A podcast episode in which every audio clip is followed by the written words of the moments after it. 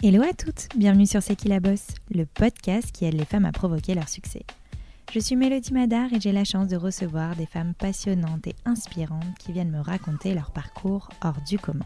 Qu'elles fassent bouger les choses, soit à la tête de leur propre entreprise ou soient reconnues pour leur talent aiguisé, elles ont réussi grâce à leur conviction, leur ambition, leur force et audace à aller au bout de leurs rêves et nous livrent aujourd'hui leurs précieux conseils.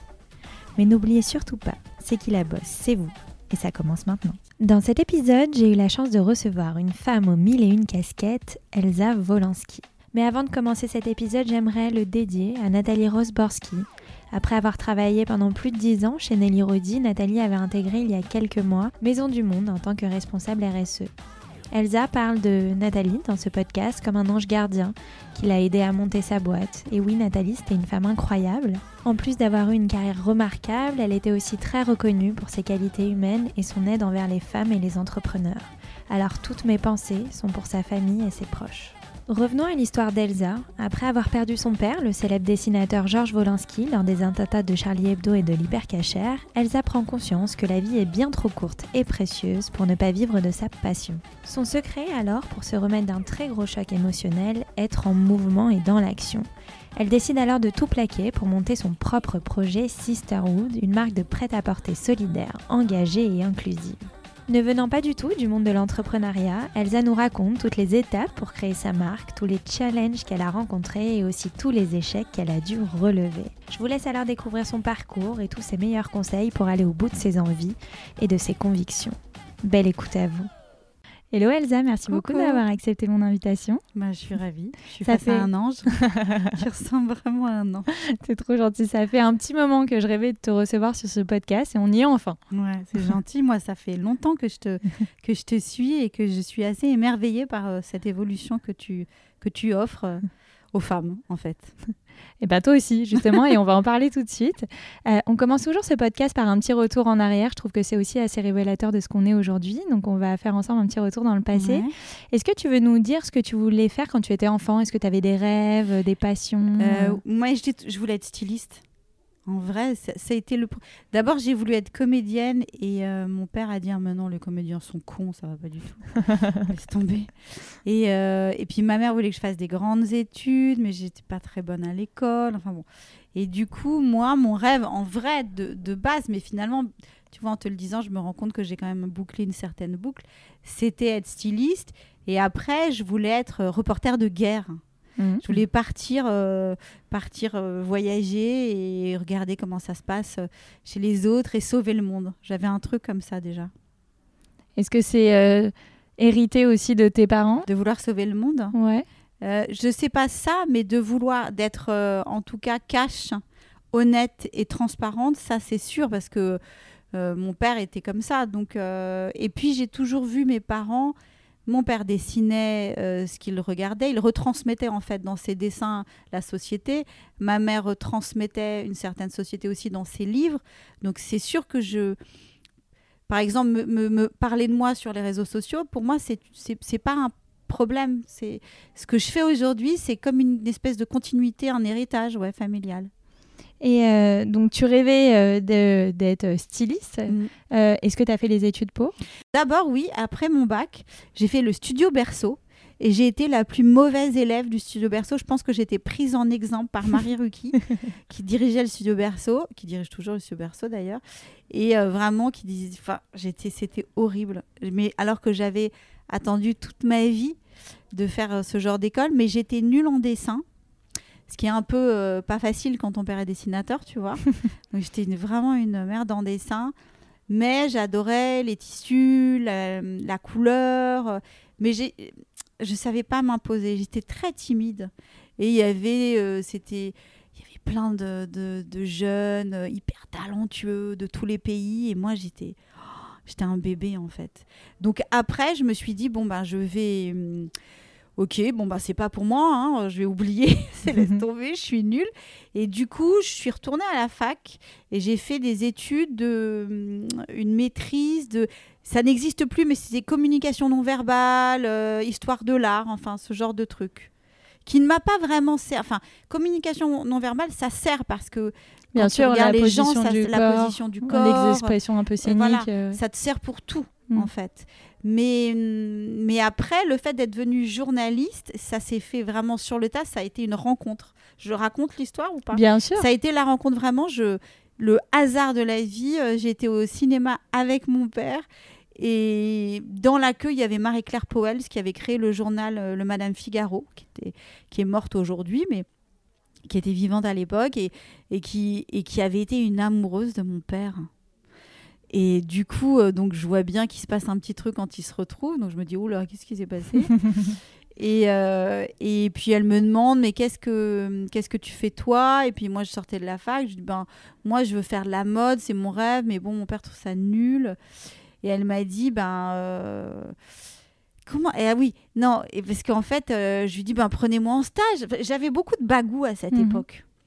Et en fait, il s'est passé un truc, c'est qu'elle euh, elle euh, me dit mais tu veux pas écrire? Je dis ben non, euh, mon père écrit, euh, même si dessine, mon père écrit, ma mère écrit, ma sœur est journaliste. euh, non, j'ai pas envie d'écrire. Et en fait, ben elle m'a demandé de créer des chroniques et elle m'a forcé à écrire. Et j'ai créé à l'époque un truc qui aurait très bien marché maintenant parce que c'était déjà le, le- finalement un peu les les comment Les prémices. les prémices. J'ai créé Elsa perdue à Cannes, à Venise, à New York. Donc je racontais ma vie dans les festivals de cinéma ou des Mhm. festivals d'art contemporain et je faisais les photos et les textes. Donc en fait, euh, c'était un peu ce que font aujourd'hui. euh, c'est un peu le début des vlogs, Mhm. euh, le début d'Instagram, quoi. Complètement. Ouais. Et là, tu t'es épanouie dans ce métier j'ai adoré faire ça. J'ai fait ça. J'avais, j'ai fait ça de 20 à 25 ans. J'ai adoré. C'était une période. Parce que c'était une période complètement différente. C'était une période où on pouvait approcher les stars. C'est-à-dire, il y avait Sylvester Stallone, n'importe quelle star. Il n'y avait pas 10 000 agents autour. On était tous ensemble. C'était la grande époque des nuls, la grande époque de Cannes. Euh, Il y, avait une folie sympathique. Il n'y avait pas encore l'arrivée de toutes les marques euh, sur la croisette. Donc, euh, il y avait quelque chose de, de chaleureux, de tendre et de fou un petit peu, qui existe moins aujourd'hui, quoi. Mais en réalité, tu, euh, c'était pas réellement ta passion, du moins au début, euh, l'écriture.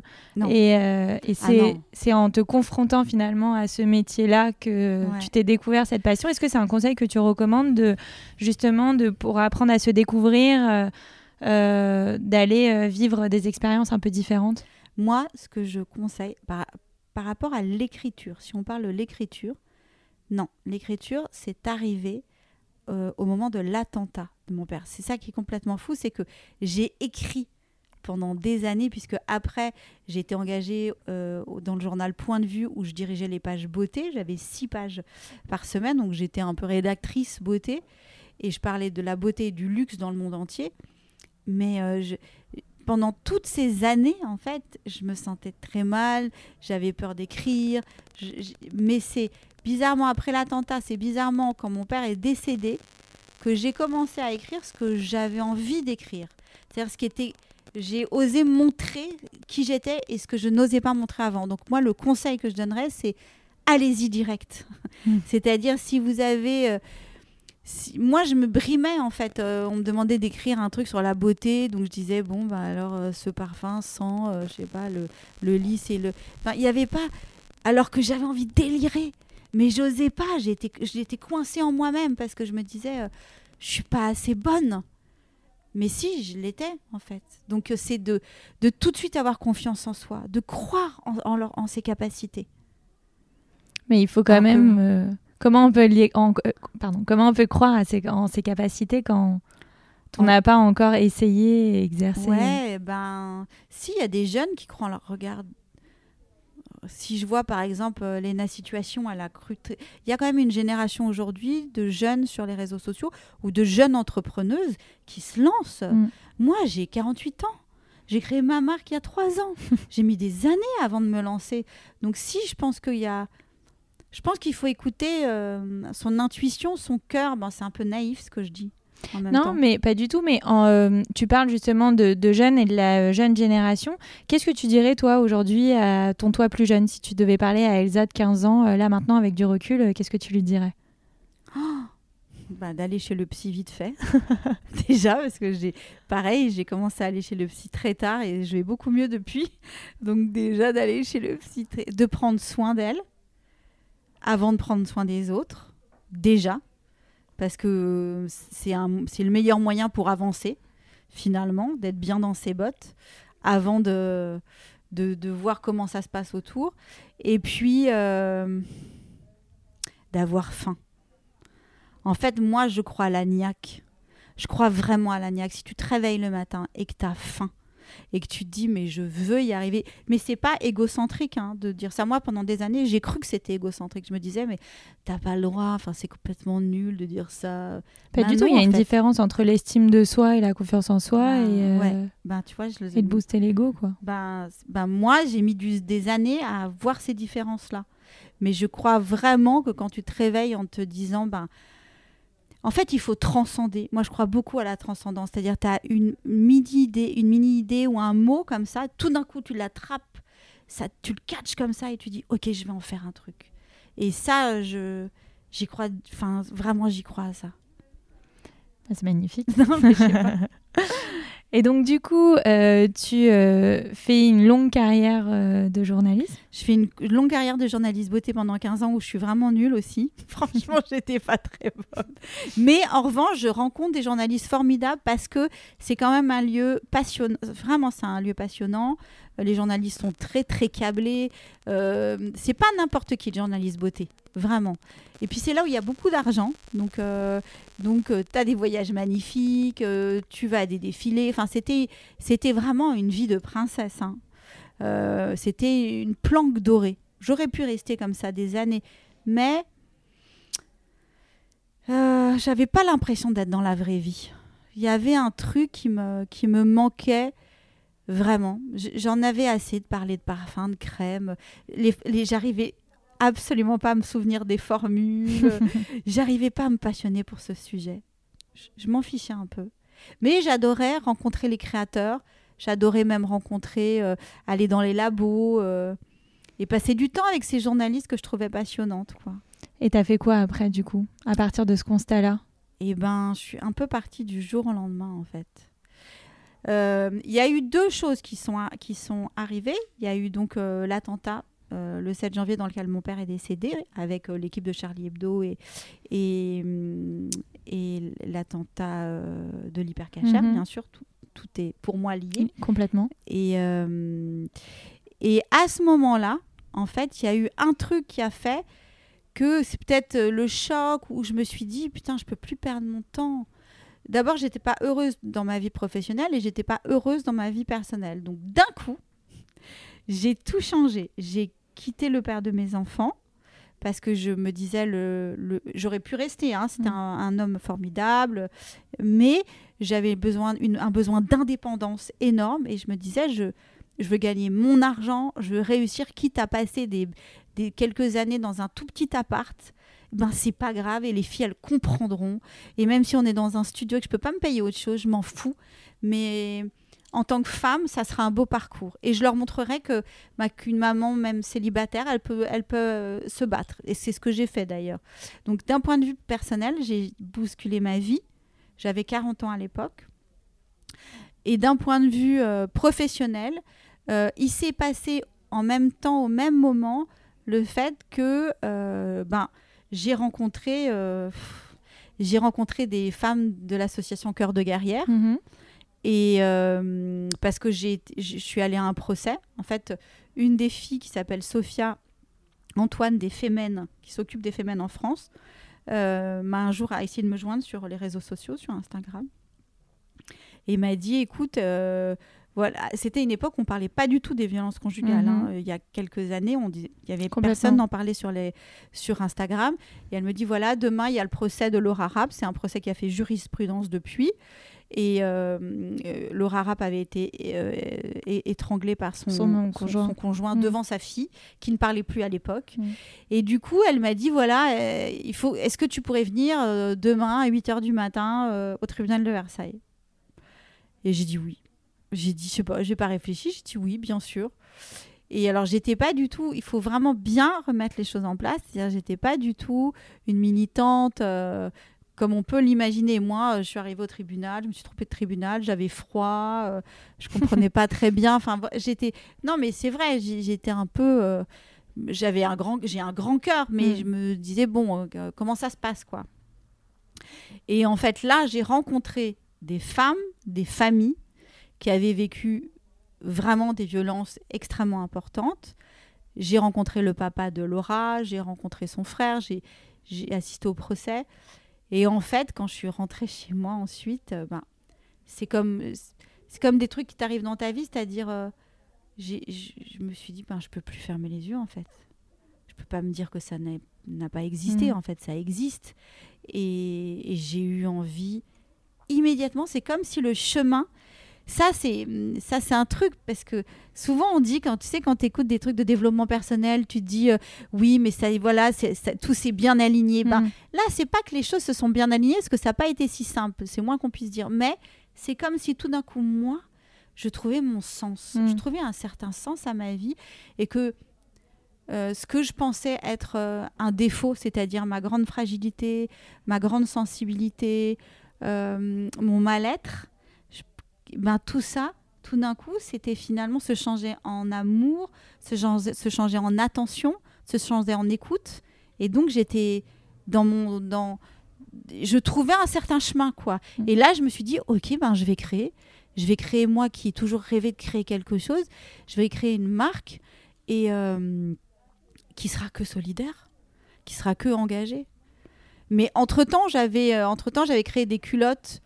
Euh, j'avais une idée de création de culottes avec mon père et puis mon père euh, est décédé donc j'avais pas pu le faire avec lui et donc j'avais déjà créé des culottes avec euh, Henriette Oui, on adore. ouais Avec Et les dessins de Volinsky. avec, avec des dessins brodés de Wolinski. Et en fait, elles étaient parties en deux heures. À l'époque, la boutique Colette existait Mhm. déjà et ça avait été un gros succès. Et déjà, j'avais donné, on avait reversé, mais là, c'était une association pour enfants autistes. Donc, j'avais toujours cette envie de. En fait, moi, pour être très honnête, Mélodie, moi, j'imagine pas la vie sans engagement, de toute façon.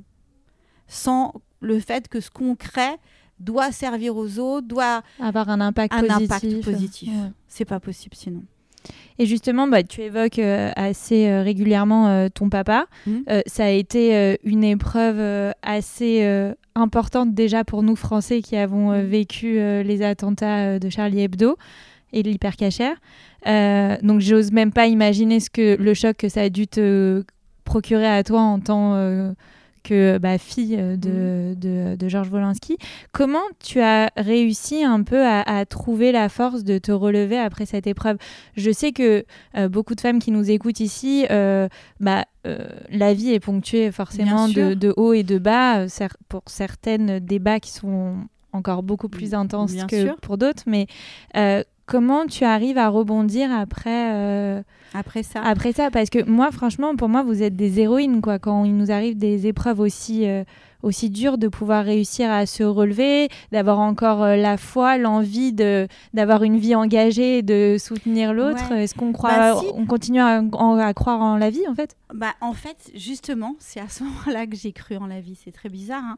mais il m'a fallu cet attentat-là, cet attentat-là, il m'a fallu la mort de mon papa pour prendre vraiment conscience de ma force. Sur un truc très précis, c'est que à ce moment-là, le L, le journal L, m'a demandé d'écrire une lettre. Et je me disais, mais euh, pff, ça fait 15 ans que j'écris dans la beauté, euh, comment je vais faire Je suis nulle. Et puis, je sais pas, je me suis lancée, mais en fait, parce qu'en vrai, au fond de moi, c'est j'avais envie de parler d'autre chose que Mm. de crème. Et du coup, j'ai écrit un truc, et puis j'ai appelé ma copine Elisabeth Martorell de la beauté OL. Je dit, mais qu'est-ce que t'en penses? Et elle s'est mise à pleurer. Elle m'a dit, mais tu te rends pas compte, c'est génial. J'ai dit, ah bon euh Et donc, j'ai envoyé ce texte-là au L, et puis ce texte a énormément plu, il a fait le tour du monde. Et il y a à côté de ça, il y avait le fait que quand je prenais la parole, euh, j'avais la sensation qu'on m'écoutait. Alors que jusqu'à maintenant, euh, je, me, je me cachais un peu, je n'osais pas trop parler ou dire ce que je pensais. Et ce que je pensais, c'était qu'il fallait pas être dans la haine. Et en fait, moi, c'est ça qui m'a sauvée. C'est que tout de suite, j'ai compris que hum, il fallait que je mais ça a été instinctif, hein, Mhm. réellement. C'est-à-dire, j'ai tout de suite compris qu'il fallait. Parce que, attends, il faut que je parle avec les mains. Je connais, Faut que je parle avec les mains. non, mais j'ai compris que si je restais au niveau euh, au niveau des frères Kouachi, par exemple, si je restais au niveau de la violence de la Kalachnikov et tout ça, ben, j'allais rester dans l'horreur, Mm. dans le, dans le, dans le Mal-être, mauvais, ouais. dans, le, dans le noir. Et donc moi, tout de suite, et puis quand j'ai déjà très vite entendu les gens qui disaient euh, c'est des Arabes, euh, euh, il y avait les élections, il faut pas oublier qu'il y avait aussi les élections qui allaient Mhm. arriver. Moi, je voulais pas que les gens euh, votent Le Pen. Donc tout de suite, je me suis dit, mais non, en fait, moi, je suis pas dans le racisme. Euh, et j'ai choisi l'amour. J'ai inversé un truc, il s'est passé un truc. C'est toujours cette fragilité, cette, cette sensibilité, cette ultra-sensibilité que j'avais, ben, elle a été une force où je me suis dit, bah merde. Alors que, par exemple, ma mère, bah alors ma mère, ça, elle a fait comme elle pouvait, mais elle, elle est restée vachement dans dans le noir, quoi, Mm. dans le dark. Et, et, et elle- et d'ailleurs, elle a, elle a eu un cancer de Bien ça sûr. et elle en est décédée, tu vois. Donc, c'est vrai que moi, j'ai réussi à, à passer au-dessus et à être dans l'amour. Et rapidement ou pas? Ouais. Parce qu'en fait, on dit que euh, euh, y a plusieurs études qui montrent euh, euh, que quand on passe une étape de deuil, telle qu'elle soit, ça peut être même le deuil d'une relation amoureuse ou d'un travail ou d'une vie après le Covid ou avant le Mhm. Covid, enfin peu importe. On passe par plusieurs étapes qui est d'abord bah, le déni, non je peux pas croire ce qui est en Mhm. train de se passer, la colère, on en veut un peu à la terre entière et, euh, et, euh, et à Dieu euh, si on y croit. Euh, on tombe sur le moment de la dépression, c'est-à-dire là on touche un peu le fond, et peu à peu on remonte la pente, et finalement il y a l'acceptation, où ça ne veut pas dire qu'on est euh, heureuse tous les jours, c'est juste qu'on a accepté La- la, la chose. perte, voilà la chose et, la- et les conséquences que cette perte peut avoir sur notre vie, Mm. et finalement on arrive à aller de l'avant. Toi, tu es passé par toutes ces phases-là, pas du tout. et moi- d'ailleurs tu peux les, les passer de manière un peu différente. Alors moi j'ai fait j'ai fait aucune phase. Non mais parce que il faut il faut se remettre. Alors je sais pas parce que c'était il y a quelques années donc on a oublié mais si on se remet dans le truc moi le jour de l'attentat je débarque chez ma mère et en fait ma mère elle m'interdit de pleurer. Direct. Donc un personne me prend dans les bras. Pourquoi deux j'ai pas le droit de pleurer. Euh, je sais pas.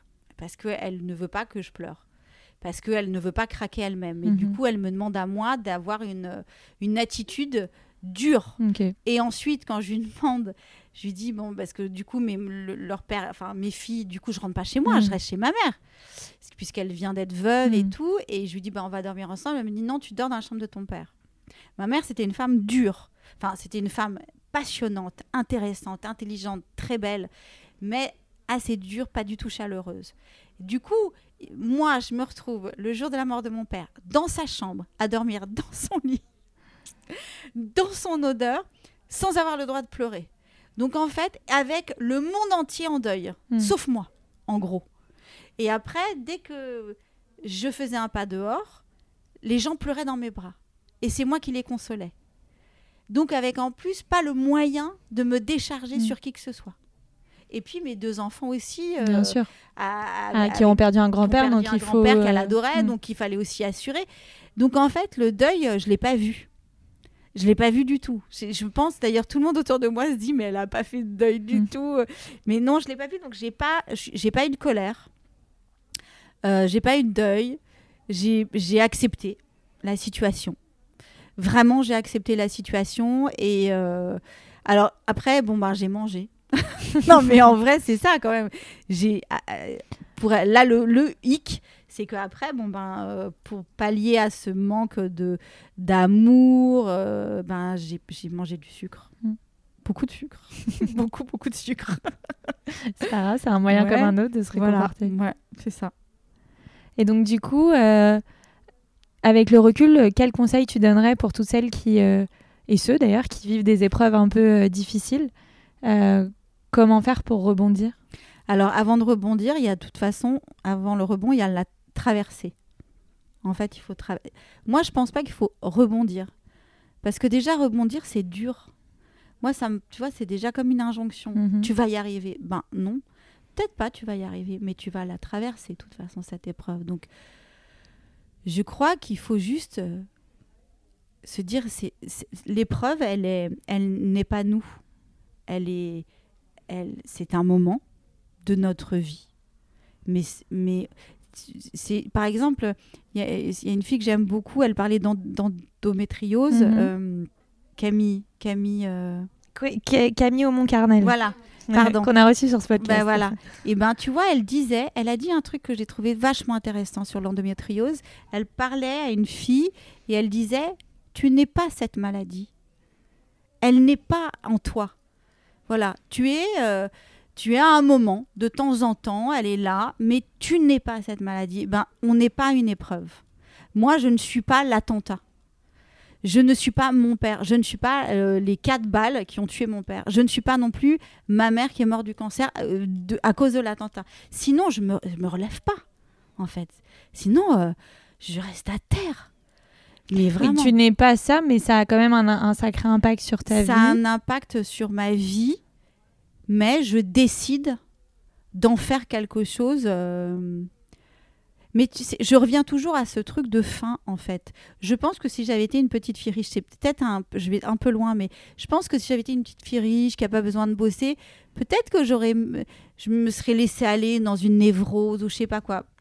Moi, je me- très vite, j'ai repris le métro Mm. parce que je devais aller travailler, parce que je devais aller travailler pour me nourrir.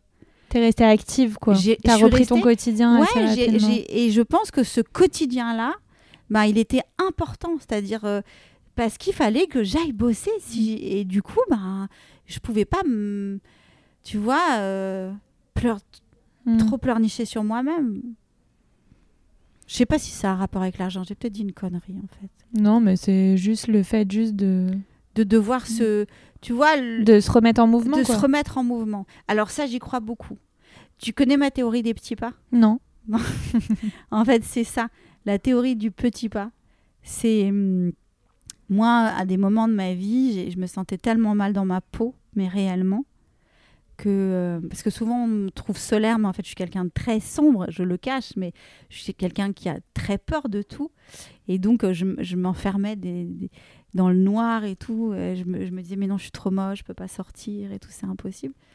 Et en fait, la théorie du petit pas, c'est déjà, tu mets un pied par terre. Quand tu es dans ton lit, que ça va pas, que tu dis cette journée, elle va être trop dure. Je peux pas le faire. Ben, mets un pied. Tu prends, tu fais un pied. Tu vois, juste, tu traînes de ton lit, là, genre, tu poses ton pied par terre, c'est très important. Après, tu mets l'autre. Ben, Ça y est, là, déjà, il s'est rien passé, t'es pas tombé. Donc, à partir du moment où tu as fait un pas, après ton deuxième pied, ton deux petits pas, bah, tu te mets debout. Et puis tu fais un autre pas. Puis là, déjà, tu plus au lit. et en fait, la théorie des petits pas, c'est pareil quand tu Je me dis toujours, un jour, j'avais. euh, j'ai travaillé pendant longtemps donc, dans- en tant que journaliste. Parfois, on a des collègues qui sont pas toujours super sympas. Et en fait, c'est pareil, c'est la théorie du petit pas. C'est tu es toujours à la même place. Tu vois, tu as ton bureau, tu as ton truc, tu as toujours à la même heure la personne qui t'emmerde. Et ben, tout d'un coup, ben, tu vas bouger de ta place. Puis peut-être même tu vas te lever. Puis tu vas regarder cette personne de debout. Puis tu vas dire, mais en fait, c'est rien, en fait. Parce que c'est juste l'angle qui change. Et je crois beaucoup à ça, à, à changer l'angle de ton problème, tu vois de, voir, de le voir autrement. Mais pour voir autrement ton problème, tu dois tourner autour. Pas rester euh, sans bouger. Donc, reste, être tout le temps en mouvement. Moi, c'est mon moyen à moi. Vraiment. Bah, génial. Je sais pas. Je sais pas si Non, c'est joli. Ouais. Bon, tant mieux. Et c'est bien euh, illustré, je trouve. c'est bien imagé. Et euh, donc, euh, arrivent ces épreuves euh, Mhm. de la vie, enfin cette grosse épreuve, euh, qui est suivie aussi récemment d'une deuxième épreuve où tu perds euh, ta maman suite Ah ouais, ça c'était un cauchemar. non mais c'est horrible parce que alors que l'attentat c'est extrêmement violent, Mm. c'est très dur, c'est euh, dans le monde entier et tout, mais j'ai trouvé ça vraiment beaucoup plus dur parce que l'attentat c'est c'est d'un coup. C'est un Là, choc. C'est un choc. Donc bon, mais mais ma mère ça ça a mis six ans en fait. Six ans de cancer et euh, six ans où les médecins me disaient tous les six mois euh, c'est la fin. Puis c'était jamais la fin. Donc à la fin, j'en avais pas. je voulais vraiment que ça soit la fin. La pauvre, c'est horrible, mais vraiment, tu vois. Je disais vraiment, je disais au médecin, mais, euh, mais, mais là, en vrai, en vrai, allez, allez, en vrai. C'est, s'il il reste combien de temps? Et elle, elle te disait quoi? Ben, Alors, à la fin, bon, non, que ça, c'était dans les soins palliatifs. Je suis tombée vraiment d'abord dans une clinique extraordinaire. Et avec des médecins extraordinaires qui étaient adorables. Parce que par exemple ma mère elle avait une, boîte de Xan et non de Lexomil. Et puis elle pouvait plus en prendre elle pouvais plus rien avaler. Donc je disais mais je, je peux la je peux la prendre en fait. Donc il me dit ben non mais c'est pas un libre service hein, vous êtes dans des soins palliatifs madame. Donc euh, je dis non mais vous voyez bien là. Donc vraiment j'étais dans un truc les, les femmes étaient très sympas et le médecin riait acceptait mon ras-le-bol en fait et accepter le fait que je, que je n'en puisse plus.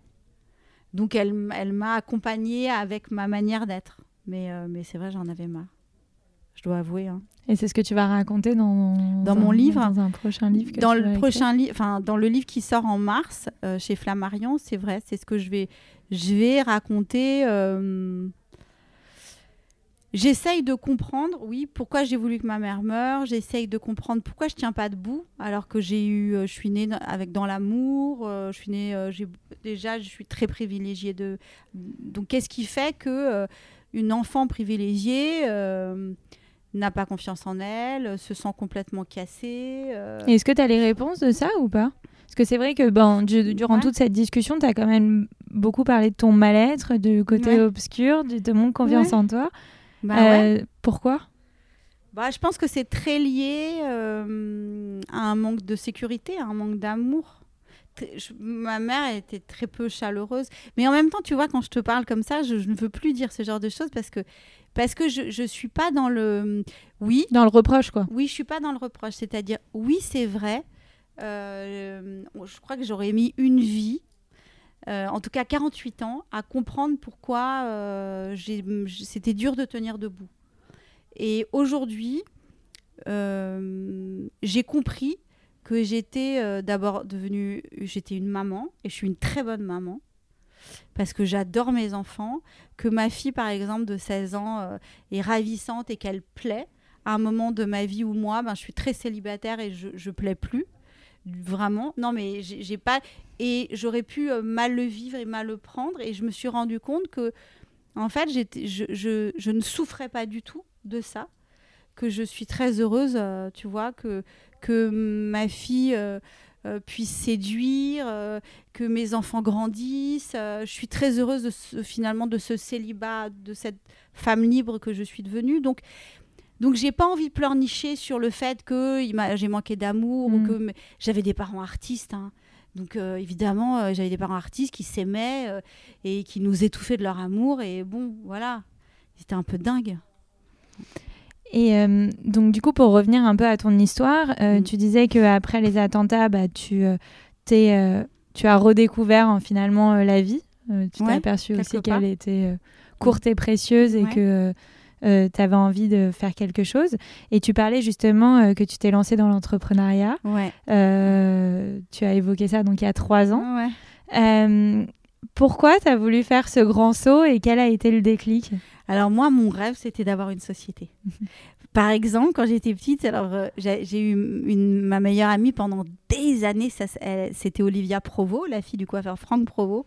Et alors j'étais hyper impressionnée par euh, L'entreprise. euh, euh, d'avoir des salariés et Mm. tout. Alors moi, je rentrais chez moi, j'avais des parents hyper intellectuels qui passaient leur temps dans leurs livres et Mm. tout. Il n'y avait pas un bruit à la maison. et, et, et vraiment, mes parents se disaient, mais d'où elle sort? Parce que moi, je disais, mais il faut créer, il faut Mm. avoir du monde, il faut diriger, il faut faire des choses. Et, et vraiment, ils, ils se demandaient vraiment, ils disaient, mais elle n'est pas de nous, celle-là. en fait, il y a comme un hic. Et, euh, et c'est vrai que je pense que j'ai eu ce, ce truc-là de, de l'entrepreneuriat en regardant Franck Provo, en regardant, enfin, en regardant tout, tout- en regardant Olivia à, euh, à- monter les échelons dans la com et tout. Et j'avais très envie de, de créer, c'est vrai. Mais euh, je suis pas une très bonne. Je, je- alors, j'ai eu plein d'étapes. hein. Mais t'es quand même revenu à tes premiers amours, c'est-à-dire que quand on fait, on se remet au début du podcast Ouais, où tu nous dis que tu voulais être styliste et Ouais. finalement ça se concrétise maintenant. Ouais, mais ça se concrétise maintenant que maintenant parce que quand j'ai commencé, en fait, euh, si- pour les personnes qui, qui voudraient créer ou qui se lanceraient dans l'entrepreneuriat, moi j'ai eu plein d'étapes et plein d'échecs. hein. Donc alors je suis la reine de l'échec et la reine des erreurs. Alors justement, c'est très bien. non mais quelle est ta définition de l'échec justement? Ben, Si tu devais lui donner ta propre définition Bah alors, en même temps, l'échec, c'est de se tromper, de tomber, mais de se relever. Un échec, c'est pas mal.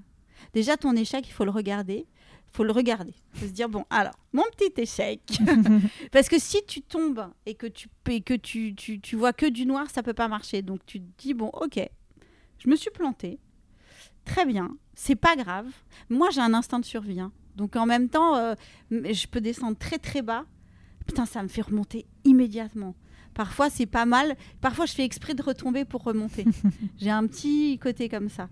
Mais euh, tu vois, je pense à. Par exemple, quand j'ai créé la marque, la première fois, avant que ça, s'appelle Sisterhood, elle s'appelait Batata. Bon, évidemment. bah oui, t'étais là. De toute façon, t'es là dès le premier jour, toi. J'ai beaucoup de chance. Ben, à ce moment-là, évidemment, je suis tombée amoureuse de la personne avec qui je travaillais. Bon, un, ne pas tomber amoureuse. Déjà, du mec avec qui tu travailles. souviens. Déjà, c'est pas bon. Ça va se- mal se finir, c'est sûr. Deux, euh, bien, bien euh, diriger tes propres papiers, c'est-à-dire euh, ne pas donner à l'autre ce que tu ne sais pas faire complètement. C'est-à-dire dire, bon, ben non, moi, je survoler les choses, en fait. Non, c'est ta- c'est ton entreprise, c'est ta société, c'est ton idée. Donc mets les mains dans le Donc, cambouis. mets les mains dans le cambouis. Apprends à tout faire, quoi. Ouais, regarde, regarde. Moi, je, je, me- je, je me disais, bon, bah non, c'est lui qui va faire, Mm. ok. euh. Non, mais moi aussi, ici, je suis passée par tous les métiers de la boîte. Mais c'est ça, en fait. Et moi, j'ai mis du temps. euh, c'est que maintenant que je. Tu vois, il m'a. Donc, j'ai eu cette première erreur. Donc, bon. Donc là, ok. Donc, on tombe pas amoureuse, on met les mains dans le cambouis. Ensuite, euh, j'ai rencontré une autre, une autre équipe qui- de, de jeunes femmes. Et euh, pareil, je me suis laissée un peu, euh, un peu faire, tu vois. J'ai- j'ai- je je je savais pas dire non. Donc, euh, on m'imposait des choses dans ma propre boîte. Et du coup, j'étais j'étais j'étais malheureuse, mais je savais pas pourquoi. Ça ça me ressemblait plus, Mm. plus beaucoup. Et puis d'ailleurs, ça s'est très très mal passé. Et je me suis retrouvée en plein confinement, euh, toute seule, avec des paquets, euh, genre 170 paquets non envoyés, alors que je payais des gens pour le faire. Mm. Et, et puis aussi, c'est bien d'avoir un grand cœur, mais il faut pas être conne. Donc moi, j'étais là, mais non, je paye les gens, mais en fait, je payais les gens, mais je payais les gens avec une boîte qui était censée être une boîte solidaire et engagée. Donc en fait, j'avais pas compris que pour que cette boîte tourne, ben, il fallait avoir euh, de la trésorerie. Hmm. Donc en fait, vraiment, je- non mais c'était une cata. Non mais une cata. T'as Moi, je suis- découvert le monde de l'entreprise. ah non, mais je suis la, la reine de, de l'échec, quoi. La reine de je me trompe, des mauvaises portes. Et vraiment, je dois rendre hommage à une femme aujourd'hui, euh, Nathalie Rosborski, parce que euh, c'est grâce à Nathalie, euh, qui à l'époque dirigeait Nelly Rodi. Mm. Je vais essayer de pas pleurer. Ouais. Ouais, je vais essayer de pas pleurer. C'est vraiment grâce à Nathalie que, que j'ai appelé un jour, j'ai forcé sa porte, enfin, j'ai vraiment, je l'ai saoulée, j'ai appelé tout le temps sur son... Je laissais des messages sur Instagram, je, laissais- je l'appelais tout, j'avais réussi à avoir son portable et tout. Je l'ai vraiment fait à l'ancienne. Genre, euh, je On vais- tape les portes. non mais je vais tellement la gaver qu'elle va être obligée de me recevoir. Et euh, elle m'a reçue, je lui ai raconté Sister, enfin à l'époque donc j'avais changé de nom, ça s'appelait maintenant Sisterhood. Je lui ai dit voilà quelle est mon idée, j'y crois dur comme fer, je suis sûre que je peux y arriver. Et en fait elle m'a beaucoup aidée. Elle m'a euh, et elle m'a dit, elle m'a dit écoute, moi je t'ouvrirai toutes les portes, mais je te donne un mois. En un mois je veux que tu trouves une femme enfin un- une personne, pas une femme forcément, Mhm. mais quelqu'un qui te fasse un business plan, parce que évidemment j'étais incapable de faire un business plan, un business plan et, euh, et qui fasse une audit de ta société. Donc et elle me dit tu reviens dans un mois. Oh, je me suis dit merde, comment je vais faire putain Et en fait, la vie a fait que hum, j'ai trouvé cette personne et qui est devenue aujourd'hui mon associée. Mhm. Et en fait, donc pareil, je lui ai dit voilà, euh, euh, Nathalie Rosborski, Nelly Rodi m'a donné un mois. Et en fait, cette fille qui s'appelle qui s'appelle Raphaël Olivo euh, n'a pas mis un mois, elle a mis quatre jours en me disant ben, ben tu vas, il faut tout fermer. il faut tout fermer, tu vas droit dans le mur et rien ne va. Et moi, je me suis dit, c'est qui cette conne hein? Mais c'est quoi cette conne qui me dit que tout ce que je fais, c'est nul? Vraiment, je l'ai très mal vécu. Hein. Et euh, je lui ai mal parlé et tout. Hein. J'ai pas été bien. Et j'ai eu vraiment la chance de tomber sur une personne extraordinaire qui a pourtant euh, 10 ans de moins que moi. Euh, qui s'est codé, qui vient du marketing, qui vient de, de start-up, enfin, dont, dont le mari, qui est déjà marié, donc ça c'est formidable, et dont le mari est aussi web développeur. Enfin, je suis tombée sur un couple incroyable. Et cette Raphaël, elle a. D'abord, elle m'a apporté beaucoup de douceur dans ma vie. Elle a compris que quand j'étais euh, agressive, en fait, c'est parce que je savais pas, quoi, parce que j'avais. euh, voilà, c'était mon manière de, ré- de ré- réagir. Et, euh, et puis elle m'a expliqué ce que c'était une société.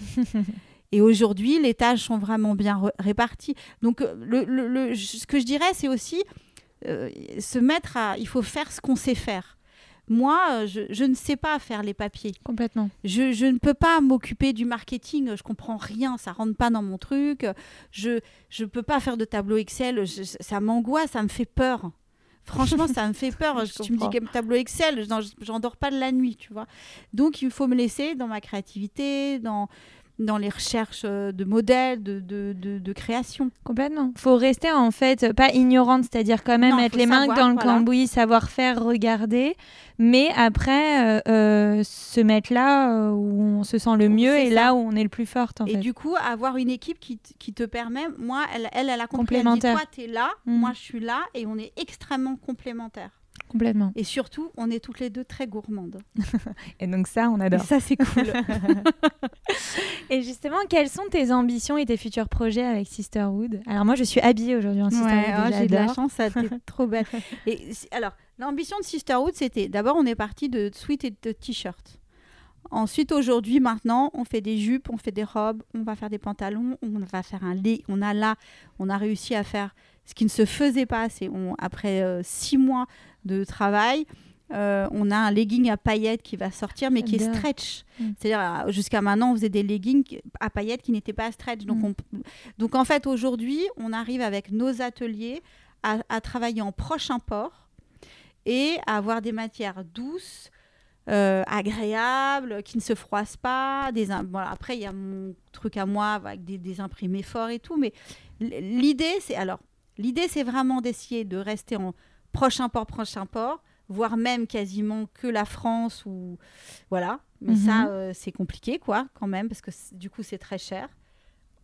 Tout en essayant de ne pas être trop cher Mhm. parce que euh, ben, l'inflation, parce que les gens, parce que Complètement. parce que c'est terrible. Nous, on reçoit beaucoup de messages de femmes qui nous disent ben c'est très beau, mais on peut pas acheter quoi. Mm. Donc euh, c'est vraiment de, de- de continuer à se développer le plus possible. Ouais. Et surtout, ce qui est très important, parce que je pense aux éclaireuses, mais c'est vrai que on est en train de développer aussi un blog, c'est-à-dire que Sisterhood ne soit pas que une marque de vêtements, mais que ça devienne aussi une plateforme d'échange, un espèce de média où Mm. on va mettre à, à l'honneur euh, des personnes qu'on aime, par exemple là, mais pas que des femmes d'ailleurs. Mm. On a, j'ai deux amis qui sont vraiment des pieds nickelés, euh, qui sont partis en Ukraine, qui sont partis dans un EHPAD, euh, et qui sont deux papas et qui se filment euh, comme ça. Et ça, eux, ça m'intéresse, donc j'ai envie de les produire. C'est aussi de produire des projets. euh, et de participer à des projets de, gens qu'on aime et, de les mettre sur cette plateforme média en fait. Ah, magnifique. Écoute, euh, j'espère.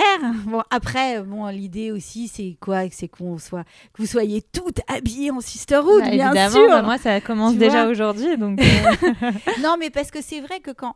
Tu vois, il y a aussi une évolution. Avant, on donnait, que, on donnait 2 euros de chaque vêtement à l'association Cœur de Guerrière. Aujourd'hui, on donne 2 euros euh, pour Cœur de Guerrière et 2 euros à la Fondation, à la fondation des Mm. femmes. Ça veut dire qu'on a 4 euros par, par vêtement. hmm, c'est beaucoup. hein. oui, En beaucoup. général, Les dans les marques engagées, c'est un euro. euh, C'est un euro ou c'est. Toi, c'est x4 euh, quand même. hein. Non, mais nous, non, mais nous, on se paye pas. hein. Hmm. on ne vit pas euh, de notre marque. Donc, on, on doit. Souvent, les gens me disent euh, sur les réseaux, mais vous faites beaucoup de choses, c'est pour ça que vous êtes fatigué, vous craquez. Mais moi, je ne vis pas de Sisterhood. Sisterhood, c'est un engagement. Et on a envie de le faire bien. Mm. Donc, euh, on a envie que ça soit joli, que ça soit féminin. euh, et surtout que ça soit alors quand je dis féminin, euh, ça soit pour tout le monde, pour toutes les femmes, Ouais, même qui naissent pas femmes. Mhm. Oui, non, c'est une marque euh, engagée, responsable et Mm. euh, inclusive aussi. Et inclusive, ouais. Ça, c'est très important pour nous. Euh, juste avant la fin de ce podcast, il Ouais. y a une petite rubrique qui s'appelle le Dico Boss. Et l'idée, c'est que je te donne euh, des mots et que tu me donnes ta propre définition de ce mot. Ok. Est-ce que tu es prête? Ouais. Alors, déjà, on est sur C'est qui la boss Donc, c'est quoi pour toi la définition d'une boss Si tu devais lui donner. Bah, j'allais, c'est toi, tu vois. moi, j'aimerais toi. Franchement, mais non, parce que moi, je suis pas du tout une bosse. C'est, une catastrophe. J'adore. Ben, pff, ben, c'est une fille euh, qui crée, qui transcende, qui dirige avec amour, mais avec une main. euh, Enfin, fermement, quoi, quand même. Mais c'est pas moi. Hein.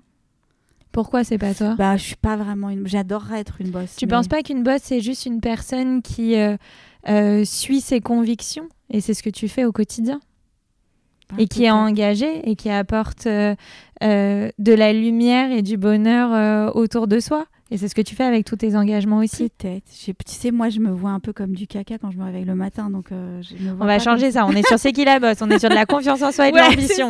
Tu vas Non. faire un stage chez nous. oui, oui, c'est ça, voilà. Non, j'ai un peu besoin. Mais j'aimerais bien être une bosse. J'adorerais être une bosse. Mais tu en es une en tout cas. Dans ma définition d'une boss, Ok. c'est juste euh, être capable euh, d'être la femme qu'on rêverait d'être. Ah Et oui, alors ce moi, que ah tu non. fais. Alors, et ouais, de mettre tout en œuvre. Alors, attends, il faut que je te montre quelque chose quand même, parce qu'on peut pas le voir là. Mais si tu veux que je te montre un truc qui va vraiment te faire rire, c'est que moi, sur mon téléphone, mince, comment je peux faire? En fait, il y a quelqu'un en photo. Il n'y a pas mes enfants, mais là, tu peux pas le voir parce qu'il y a plein, de- il y a trop de messages. Mais j'ai Jennifer Lopez Ok, sur mon fond d'écran. Parce que moi, mon but, c'est d'être Jennifer Lopez. d'accord. Malgré tout ce que je peux prôner. Non, mais c'est pas, c'est dans, c'est pas dans le physique. Non, non, j'ai le- compris. Dans l'attitude. dans l'attitude, si tu veux. Tu vois, euh, moi, j'ai 50 ans euh, dans deux ans. Donc, euh, je me dis, ben, à 50 ans, euh, voilà, je veux plus me dire que je suis du caca. Mm. Voilà. bah, t'as Et je veux être une bosse. Ok. ok, ça y est, c'est bon. Quelle est ta définition du mot ambition ou ambitieuse? Est-ce que tu te considères comme une femme ambitieuse et Est-ce que ça a une connotation pour toi positive? Euh, pendant des années, ça m'a fait très peur. Euh, je trouvais ce mot assez égoïste, en fait, égocentrique. Mais moi, je crois que je suis ambitieuse, ouais. Je suis ambitieuse, que je veux y arriver. Et, hum, et l'ambition, c'est euh, finalement l'en- l'envie de bien faire. Avoir de l'ambition, c'est avoir envie d'avancer, euh, que ce soit pour des projets. On peut être ambitieux pour ses enfants et être. Et être euh, moi, j'ai envie que mes filles soient heureuses, j'ai envie qu'elles rient. On peut être ambitieux dans le bonheur. Donc, c'est pas négatif. Et quelle est ta définition du succès Si tu devais lui donner une définition? De la réussite, du succès. Ah bah, succès et réussite, je crois pas que c'est pas pareil. Si Bah, alors ta définition de, De du succès, puis de la ouais. réussite. Euh, Parce que le succès, j'ai l'impression que c'est plutôt euh, Éphémère éphémère, ouais. Et, et je m'en fous un peu. Je- par exemple, tu vois, là, j'ai eu des émissions sur France 2 tous les samedis matins, dans l'émission Bel et Bien, j'interviens. Et donc, on me reconnaît dans la rue. C'est un certain succès. Mais moi, ma réussite à moi, c'est quand euh, des messieurs ou des femmes me prennent la main en me disant non attendez je vous arrête parce que vous m'avez fait tellement de bien je vous jure et, et que on se met à parler ben ça c'est une réussite pour moi parce que je me dis ah donc j'ai réussi à Donc la réussite, c'est avoir un impact positif Ouais. sur les autres. Je, je pense. Je pense pour moi c'est une forme de réussite ouais vraiment. Tu vois euh, de de- d'avoir montré à mes enfants que euh, on peut être une femme célibataire avoir plusieurs métiers et être présente et euh, auprès d'elle et faire des gâteaux sentir euh, tu vois moi ma mère elle sentait le numéro 5 de Chanel. Moi je sens le gâteau quoi tu vois c'est très important pour moi de sentir le gâteau et en même temps d'aller aux manifs même si mes filles ne sont pas du tout engagées et qu'elles en peuvent plus du féminisme et euh, de l'éco-responsabilité, de tout ça. Tu vois, elles en, a- ça les gave, mais c'est normal puisque à la maison on parle que de ça.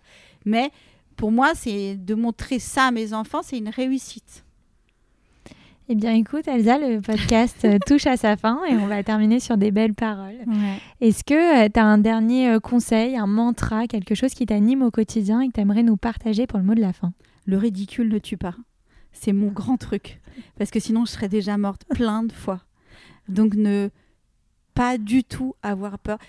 Il y a un truc, c'est un peu bête ce que je vais dire, mais surtout, habillez-vous comme vous voulez. Moi, ça m'a tellement frustrée. Euh, euh, de, toujours me dire ah, mais si je mets ça je vais me sentir mal.